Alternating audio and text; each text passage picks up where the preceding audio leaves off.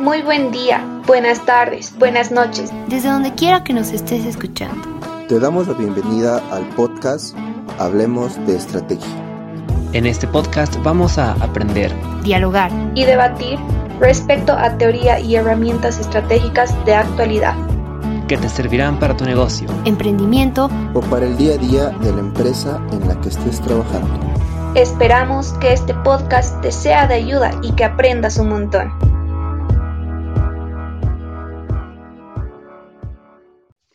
Buenas tardes, buenos días o buenas noches. Sean bienvenidos a un episodio más de nuestro podcast Hablemos de Estrategia. Nosotras somos Di, Nati e Iri y el día de hoy con mucho gusto y cariño les vamos a hablar acerca de las características del análisis PESTEL.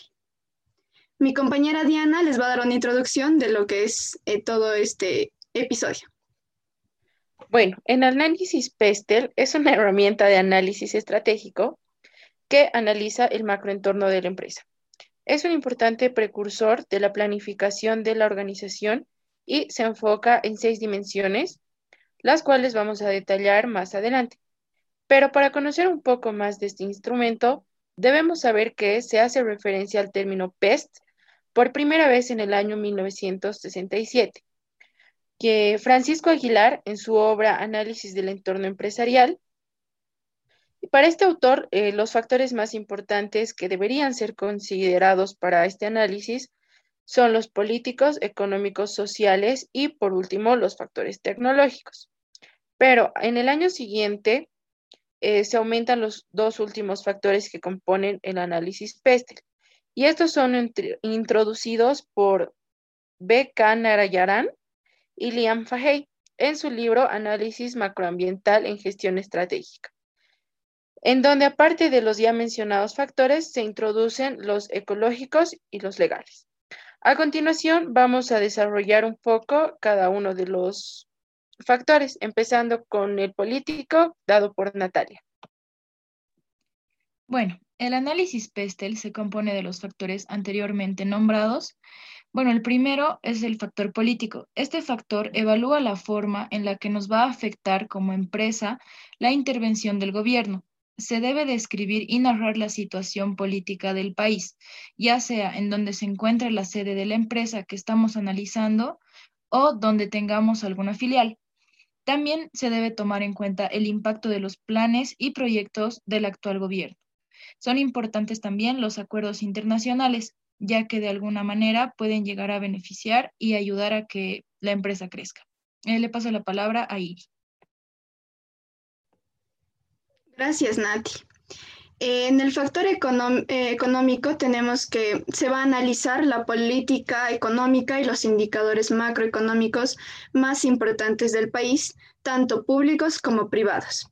Entre los más importantes podemos mencionar el PIB, la tasa de interés y de inflación, el nivel de desempleo. En este aspecto también eh, será importante conocer el sueldo mínimo, el nivel de ahorro y gasto que tienen las personas. Además, la balanza comercial, si es que nuestra empresa se dedica a importar o exportar. Además, conocer el poder adquisitivo que tienen las, las personas de este país, la balanza de pagos y otros indicadores importantes. A continuación, Diana les va a explicar un poco mejor sobre la dimensión sociocultural.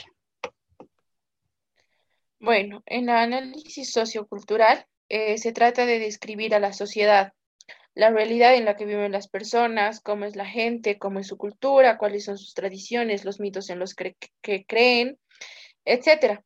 Además, también analiza el colectivo social, el número de miembros por familia, el racismo, el género, todas las características culturales donde se desempeña la organización. Ahora, el ámbito tecnológico, paso la palabra a Nati. Bueno, el factor tecnológico. Esta dimensión analiza la tecnología relacionada a nuestro BPS, bien, producto o servicio, las características del grado en la evolución y velocidad de la tecnología en la región que se está trabajando y el impacto que va a tener en la organización de manera inmediata o en un futuro cercano, además de las redes, la conectividad y el desarrollo tecnológico e innovación. Bueno, continuando con el medioambiental, eh, le paso la palabra a Iri. Gracias. En este ámbito eh, se analiza el grado de contaminación que puede llegar a tener o causar la empresa considerando los cambios climáticos, los mecanismos que implementa para reutilizar, reusar, etc. Es decir, el compromiso que tiene la empresa con el medio ambiente y su cuidado. A continuación, Diana les va a explicar la siguiente dimensión. Bueno, eh, la última dimensión del análisis PESTEL es el ámbito legal el cual basa su análisis en las leyes que rigen al país, los tratados de libre comercio que tiene, las normativas de la Constitución, las resoluciones normativas, impuestos, etcétera. Ver realmente eh, cómo están las circunstancias bajo el estricto cumplimiento de la ley, incluso eh, si van a afectar los convenios internacionales entre países, ya sean o no asociados. Como se ha conversado, el análisis PESTEL es una herramienta de fácil entendimiento y aún muy utilizada para analizar el entorno de las empresas. Ya que es accesible, este proceso facilita la identificación de diferentes factores que son relevantes para las organizaciones y proyectos. Bueno, al ser este un modelo tradicional, puede que en el momento de su utilización no se tome algunos factores que son relevantes en la actualidad. Es por esto que la habilidad de las organizaciones de tomar el análisis desde diferentes perspectivas eh, debe ser mayor a las del modelo. Ahora más que nunca nos puede ser de gran utilidad para lograr mayor adaptación al entorno que está en constante cambio si se lo utiliza con inteligencia. Eso ha sido todo sobre el análisis PESTEL. Esperamos de todo corazón que este episodio haya sido de su agrado y les sea de mucha ayuda también. Les mandamos un saludo y esperamos encontrarnos en otro episodio. Hasta la próxima.